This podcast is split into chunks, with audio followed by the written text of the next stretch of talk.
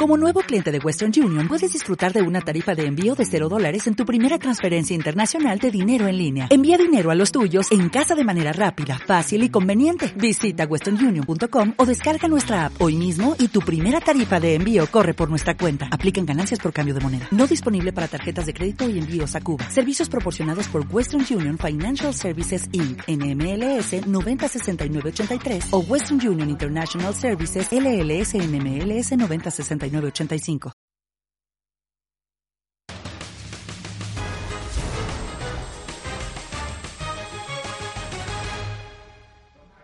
¿Qué tal? ¿Cómo están? Las 20.10, las 8 y 10 minutos eh, de la tarde, eh, la última fase de esta redacción abierta de Intereconomía. No saben ustedes quién va a presentar esta parte, si Xavier Orcajo o un servidor. Podríamos presentar los dos, porque, porque Xavier tiene mucha más experiencia que yo, pero vamos. Yo te dejo los trastos. Me dejas, esta vez me dejas. Esta vez estás a esta parte. yo respondo. Es mucho más cómodo responder que preguntar. ¿A que ¿eh? sí, eh? Hombre, hombre, ¿dónde va a parar? Ya, ya, si te Aparte cambias tan de que usted ya lleva aquí dos horitas y diez minutos, ¿no? Eh, no sabe usted cómo Téngalo me acuerdo. En cuenta, no, cómo me acuerdo de, de, lo que decía, de, de, lo agotador que es el directo. Y sí, de, espérese y... que ahora llega el buen tiempo. Lo que para los de fuera es el buen tiempo, para usted va a ser la sauna, más sauna Bueno, de todas las saunas. Pero bueno, esto no Y sigo teni- teniendo que venir con chaqueta, ¿no? Claro. Va a ser Hombre, obligatorio, ¿no? Hombre, no, esto va con el presentador. El presentador sale de casa, duerme con chaqueta y sale de casa con chaqueta. Y me quita la corbata. ¿Me ha visto usted alguna vez a mí sin chaqueta? Nunca. Nunca. Bueno, eh, lo conocen mucho más que a mí. Xavier Cajo, buenas tardes y bienvenido. Buenas tardes, Rafa. ¿Qué Buenas tal? tardes. Xavier Cajo, eh, bueno, en fin, periodista de esta casa. Ahora mismo presenta eh, todos los sábados eh, por la noche. No vean ustedes otro, otros canales y otras sextas noches. Vean el especial informativo de, de Intereconomía, presentado por Xavier Cajo. A las Eh, 10 de la noche, los sábados. 22 horas. 22 horas y además eh, a- a- no es un programa eh, es un programa que aborda un solo asunto, pero en profundidad, con en fin, analistas, invitados, tertulianos muy interesantes, ya saben, todo- todos los sábados a las 10 de la noche. No es el motivo, este programa, el especial informativo de Xavier Cajo, por el que está aquí. El motivo es este. Talvisota. Lo voy a dejar aquí para que la cámara 3 pueda, eh, pueda verlo, porque se trata de la última novela, digo la última porque no, no es la única novela que ha escrito Xavier Cajo, hacía muchos años que, que no escribía novela, él es un autor de ensayos, eh, ensayos sobre todo relacionados con los dineros y con el clan Pujol. Ya saben ustedes que él es catalán, él sabe mucho y le interesa mucho la economía y es sobre lo que ha versado sus últimos ensayos. Esto no es un libro ensayístico, pero tampoco es un- una novela estrictamente ficción. Tiene y está basado en hechos reales. Talvisota, ¿ven ese dibujo tan precioso, esa pintura? Xavier Cajo, obviamente, con un carro de combate detrás. Esta es una pintura que supongo que habrán adivinado ya quién es el autor. Es eh, también otro catalán, otro catalán y perfectamente español, que es Augusto Ferrer Dalmau. Exiliado como un servidor. Los dos eh, catalanes que residentes Mm. en Madrid. Bueno, Talvisota eh, es un thriller. Si fuera una película, la podríamos catalogar, co- catalogar como thriller. Y es un, una novela cuyo protagonista es un español, eh, que responde al nombre de Jerónimo Espinosa, pero es un español que se recorre varias veces el continente en busca de cobrarse una venganza. Cuéntanos un poco, eh, Xavier, cuál es la tesis, la historia. Eh, he dicho bien, este Jerónimo, Sí, sí, eh, Jerónimo Espinosa es el, es el protagonista. Es un personaje al que yo conocí vivo y que en buena medida su biografía está narrada en la novela, aunque hay algún capítulo pues ficcionado de cómo debió ser y que no me llegó a contar cómo fue, ¿no? Pero en cualquier caso era un hombre que se acercó a la ideología de moda en la Europa de los años finales de los 20 y los 30, que era la Unión Soviética, atraído pues porque es el país de los trabajadores, el país de los soviets, y esto cuando tú eres malagueño y trabajas en un, tate- en un taller metal- metalúrgico, pues te puede llegar a traer, hombre, pues preguntar y tal. Eh, la casualidad hace que eh, entronque con un espía que Stalin ya tenía en Málaga, como ya había espías de Stalin en Barcelona o en Madrid o en Alicante o en, sobre todo en los puertos. En los puertos, en casi todos, la marina mercante, los que traían nafta y petróleo a España, eh, dejaban algunos marineros que mm, supuestamente venían a aprender español, a conocer la República Española, y en realidad lo que venían era contactar con el PC, a llevarse gente del PC a la Academia Frunzel, a Moscú, a que aprendieran técnicas de guerra. Eso ocurrió, por ejemplo, con Enrique Lister. Estamos hablando de los años 30, antes, antes de, la guerra. antes de la guerra. O sea, ya había aquí soviéticos eh, estableciendo conspirando, contactos. Conspirando para eh, que España fuera una república bolchevique. Es el caso de la persona que arruina la vida de Jerónimo Espinosa, que vive en Málaga, gazapado, supuestamente aprendiendo español, de juergas y coqueteando con un diputado comunista, con los líderes sindicales, en las tabernas, en las tertulias, ese tipo de cosas. Eh, hasta que estalla la guerra civil, los ejércitos de Franco asedian Málaga, y cae Málaga y bueno, ahí se produce la famosa desbandada de la gente que vivía en Málaga huyendo hacia Almería, ¿no? Bueno, en ese interín a nuestro personaje le roban la vida y se la destruye y averigua que ha sido ese agente de Stalin, que por cierto resulta ser un tipo que había colaborado con Stalin en las primeras actividades de Stalin antes de llegar a ser el número uno de la Unión Soviética. Y esas actividades son idénticas a las de Al Capone en Chicago en los años 20. Eh, robaba bancos, eh, falsificaba monedas, tenía antros de prostitución, de tráfico de drogas, de tráfico de armas, de ofrecer protección, todo ese tipo de cosas eh, es a lo que se dedicaba Stalin y a, lo que se dedicaba nuestro, nuestro ruso en, en Málaga, que es el que destruye la vida del protagonista. La guerra civil termina. Pero cuando hablas de destruye la vida del protagonista, ¿qué le hace a Jerónimo? Bueno, no voy a revelarlo todo, pero digamos que mata a su novia con la que está a punto de casarse y a la hermana de la novia, en un episodio verdaderamente cruel y, malvado. ¿no? Eh, el andaluz, como buen andaluz, decide, mira, ahí veis cómo, por ejemplo, el campesino, que es el de la barba y la barriga, y todos saludan con el puño como si fueran, bueno, incluso en el uniforme se incorporó la estrella, se incorporó la hoz y el martillo, y luego, pues, eh, Stalin iba mandando los técnicos, los tanques, los medios y eh, lo peor de las personas que, que tenía a su disposición en Rusia. Ese es un documento original que se narra en el libro, según el cual los republicanos se quejan de que los agentes comunistas les disparan por la espalda si son trotskistas, si son anarquistas, si son lo que no sea la estricta observancia casi casi fanática de lo que inspira el régimen moscovita, el régimen del Kremlin, ¿no? Cualquier desviacionismo sea de Andreunin o sea de quien queráis, anarquistas, tal, en el frente se, se resuelve con un tiro en la espalda, ¿no? hay un líder republicano en Asturias que escribe al comandante en jefe denunciando por muy comunistas que sean, por muy agentes de Kremlin que sean, como yo los pillé, los voy a escarmentar, porque no, hemos venido aquí a que nos disparen por la espalda a los nuestros. Se queja del aporte comunista. Nuestro hombre eh, se especializa, pasa por las batallas de Belchite, de Teruel, eh, en fin, del frente del Ebro, eh, por algunos de los grandes escenarios bélicos en España.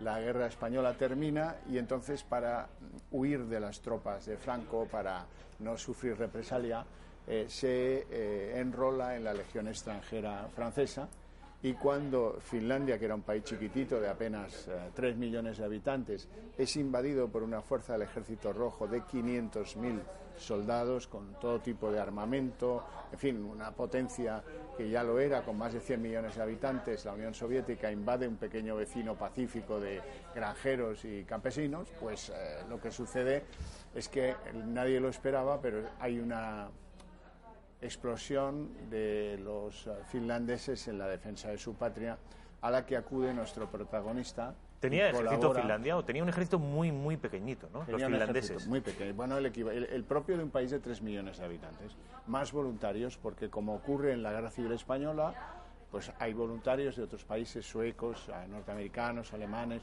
que acuden a ayudar a los en esa desproporcionada eh, pues eh, comparación bélica del ejército finlandés y los 500.000 hombres de Stalin, que luego fueron reforzados con otros 400.000 y tal.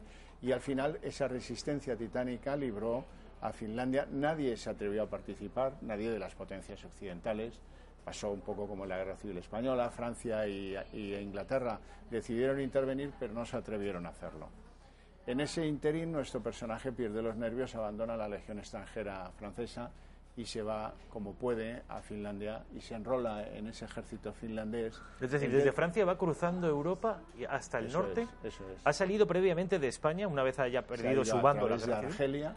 En Argelia recibe instrucción militar, no la necesita porque sabe más de guerra que los legionarios extranjeros de la Legión extranjera y a través de, bueno, estos son llevados a los Alpes para aprender a esquiar y a sobrevivir en el medio alpino con vistas a ir a Finlandia algún día y desde ahí se escapa a través de media Europa, embarca en un puerto holandés y llega a un puerto de Finlandia, donde se presenta voluntario. ¿no? Para entonces es un consumado, la novela aporta mucho dato de información de cómo funcionaban pues, eh, los artilugios militares, sean tanques o sean pistolas o sean eh, cócteles Molotov. ¿Te has documentado bien? En... Bueno, eso es una vieja pasión, no me ha hecho mucha falta, ¿no? Pero bueno, sí, sí, sí. Eso y las biografías de Stalin, pues todos tenemos algún problema en la vida y el mío ha sido leérmelas todas, ¿no? Eh, entonces eso no me cuesta. De hecho, la novela es un pretexto para que los jóvenes en España, en la España de hoy, no digan alegremente que son marxistas-leninistas o estalinistas o trotskistas sin conocer, hay poco aporte bibliográfico de lo que supuso esa ideología o esas ideologías a aquellos que las tuvieron que sufrir. Por ejemplo, Trotsky tiene muy buena prensa con eso de que lo desterrajaron con el Piolet, Ramón Mercadet, toda esta historia, ¿no? Está muy bien, pero las purgas las inventa él en el Ejército Rojo. ¿Son cosas de Trotsky? Claro. El Ejército Rojo fracasa en Finlandia porque no tiene sargentos, ni tenientes, ni capitanes, ni coroneles, ni casi generales. ¿Por qué? Porque han sido objeto de una purga terrible que organiza el que monta el Ejército Rojo, que es Trotsky. Luego eso se ha borrado un poco y tal, se ha difuminado. Los primeros Gulag, a mí me fastidia mucho, miren, que en Alemania, por ejemplo, así que salió el archipiélago Gulag, el famoso libro de Alexander Solzhenitsyn, que aquí tuvo un gran impacto, pero no hizo que la gente mm, no hizo caer el velo de la gente. Tuviera prevención a la hoz y el martillo sobre fondo rojo. ¿eh? Que hoy sigue saliendo, sin más, el 1 de mayo en España. Cada vez van menos, pero las banderas siguen siendo las mismas. En otros países de Europa, en Alemania, en Suecia, en Noruega, esto no sucede porque el libro de Solzhenitsyn les abrió los ojos de par en par a la crueldad brutal, sistemática, terrible, inhumana del régimen de Stalin para con los rusos y todos los que eran invadidos por el yugo ruso, sean los países del este, o hubiera sido Finlandia o hubiera sido España. Las checas que llegan aquí en nuestra guerra civil son un invento no de Stalin, no, de Lenin. Lo siento, pero la historia es como es. Eh, los reductos llamados Gulag, donde llegaron a encerrar millones de personas por las cosas más variopintas, por ser poeta, por ser homosexual, por ser disidente, por no serlo, por pasar por la calle sin documentación, el sistema del terror hacía que los policías tuvieran que tener cuotas de detenciones y cuotas de deportación a Siberia o un campo de Gulag. ¿eh? Eh, había por toda Rusia, no solo en Siberia. Aquí lo famoso es si te mandan a Siberia. No, no. Te podían mandar al Mar Blanco o te podían mandar a muchos sitios. Todos igual de malos ¿eh? y todos terribles. Y el libro sirve para contar pues qué comían, qué les obligaban a hacer. Em, por ejemplo, la política del terror. La política del terror, Stalin desde luego fue un tipo terrible, un titán de la crueldad, pero antes estuvo Lenin y Stalin demuestra su crueldad para con la mujer eh, su crueldad y su desprecio por, por, el hombre, por el ser humano, por lo más elemental. Derriba iglesias porque la religión no puede ser más alta que los edificios de la seguridad del Estado. Derriba a la jerarquía militar porque ni la camaradería ni los militares son fiables. Por eso introducen la figura del comisario político en todos los ejércitos. Mandan más que los propios oficiales. ellos deciden quién sí y quién no va a ser purgado y por lo tanto tienen el poder del terror, el poder de la delación como sistema de control de una sociedad, eh, porque, por ejemplo, a alguien se le antojaba que un judío, los judíos, Stalin mató más judíos que Hitler y la gente no lo sabe. Alguien se le antojaba, ah, fulanito debe tener pasado judío. Ah, ya está, suficiente. A fusilarlo hubo años con cuatro millones de fusilados en Rusia, en la Unión Soviética. o al Gulag. Bien, y, y tiene tres hijos, porque a su mujer le pasaba lo mismo. Y tiene tres hijos, ah, los hijos al colegio de huérfanos de enemigos de la patria, marcados de por vida. El propio Stalin, que tuvo conocidas seis mujeres y muchas otras que no llegaron a la condición, que fue más un escarceo amoroso que otra cosa. Por cierto que Stalin se reunía con su amante y ama de llaves en la dacha y en las sentencias de muerte hacía notas personales que han quedado manuscritas, ¿no? Menuda puta, que Qué se monstruo. joda, ¿no? Cosas así, ¿eh? Qué Escribía monstruosidad. a- a- a puño y letra, ¿eh? Stalin demostró su crueldad porque a sus tres primeras mujeres las exterminó.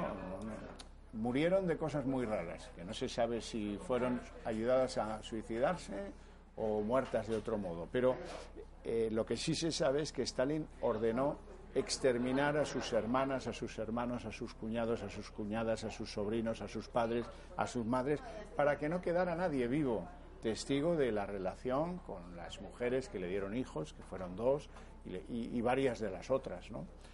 Esto era el terror instituido. Por eso a mí me sabe muy mal que algunos muy alegremente, sin tener conocimiento de lo que conllevaba esa sociedad, eh, y sin hablar pues con húngaros, con polacos, con checos, con, rumanos, con búlgaros, ¿eh? hoy es fácil, viven aquí con nosotros. Eh, pre- pregúntenle a propósito de la, cómo era la vida en, la- en el tiempo de sus padres en su país, ¿no? Y se quedarán absolutamente alucinados, alucinados como para no decir nunca gratuitamente soy marxista, soy trotskista o soy marxista-leninista, que en fin es una cosa. A usted le llama la atención, como a mí, seguro, Xavier, que eh, pueda uno en España muy alegremente y sin que ocurra nada lucir una bandera roja con una hoz y un martillo y no pase nada, y sin embargo una esvástica que no es peor, eh, sea absolutamente y con toda la Bueno, razón. porque- pero esto no ocurre igual en todos los sitios. Esto es en España. Esto es en España, que somos así. En España, algo en Francia, en Italia mucho menos. ¿eh? Pero bueno, en el sur de Europa eh, se aplaudía a Stalin. ¿eh? Eh, en Valencia, la cabalgata de los Reyes Magos del año 37 sustituyeron a los Reyes Magos, los quitaron y pusieron un busto enorme de Stalin. Niños, aplaudir al gran padre de los trabajadores. Y aquí ¿eh? en la Puerta de Alcalá, usted se acuerda que durante Sí, la Guerra Civil había había un- una cara de Stalin, eh, luego estaba Plaza Marx. Cataluña, Barcelona. Ah, sí, bueno, sí, y en la. Plaza de Cataluña. Pero eh, volviendo- Nos hemos quedado, es que nos queda muy poco, Xavier. Nos hemos quedado que nuestro héroe estaba yendo a Finlandia a combatir. llega a Finlandia con la intuición, con la intuición española de que si era un veterano el que le hizo eso tan grave, Stalin sin duda había enviado veteranos al frente finlandés y efectivamente allí lo encuentra y allí culmina su venganza. Pero amigo, las venganzas no conducen la vida de las personas. Producida, consumada la venganza, se da cuenta que está absolutamente vacío. no le satisface. Después de tanto perseguirla, no.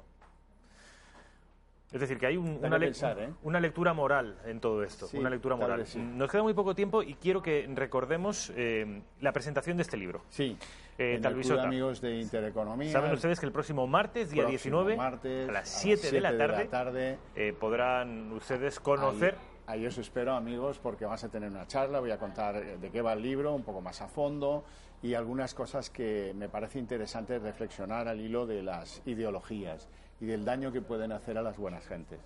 Ahí lo tienen ustedes, eh, presentación del libro de Xavier Cajo, el, el español. teléfono tenemos que dar, me han dicho en el club de amigos. Tenemos que dar el teléfono del Club de Amigos para que llamen a reservar esta eh, para reservar plaza. Eh, Yo eh, me lo Xavier, sabía de memoria, pero ya no me lo sé de memoria. eh, Club de Amigos de No Intereconomía. quiero, no quiero darles mal el teléfono porque hay que llamar para reservar sitio y esto es muy importante. Chicos, a ver si me decís el teléfono el del teléfono Club de del Amigos. Club de Amigos de Intereconomía. A ver si alguien nos lo Sí, pasa. lo tenemos aquí Venga, para que llamen ustedes a reservar. Ya saben que es el próximo martes a las 7 de la tarde. 91, 616-2464. eso es. Para que vayan ustedes. En lo que nos ha hecho Ahí aquí está. Xavier, eh, aquí lo estamos viendo además. Eh, y además el, la- 91 616 2464. club arroba intereconomía.eu.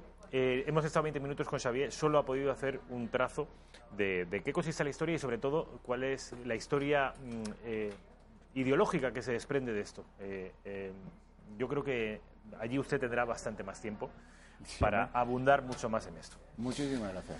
Xavier Cajo, un placer. Un placer. que vaya muy bien. Yo ya sé que en la última feria del libro este, este libro se agotó, se agotó varias veces, eh, de manera que le deseo mucha suerte y que siga yendo tan bien. Y ustedes, ya saben ustedes, llamen por teléfono, porque el próximo martes, día 19 a las 7, tendrán una cita con Xavier Cajo. Les dejo porque nos vamos al informativo de Intereconomía. Buenas tardes.